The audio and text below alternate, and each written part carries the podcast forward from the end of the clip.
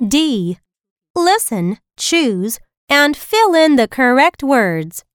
Number 1. Five little chicks stand on the branch.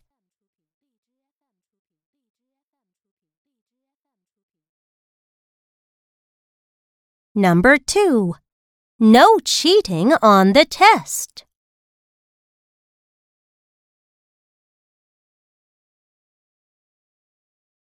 Number 3.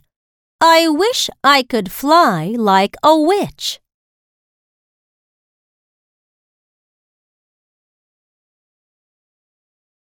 Number 4.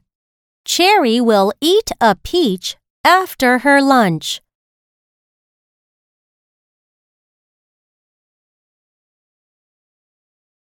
Number 5. Granddad and I play chess on the bench.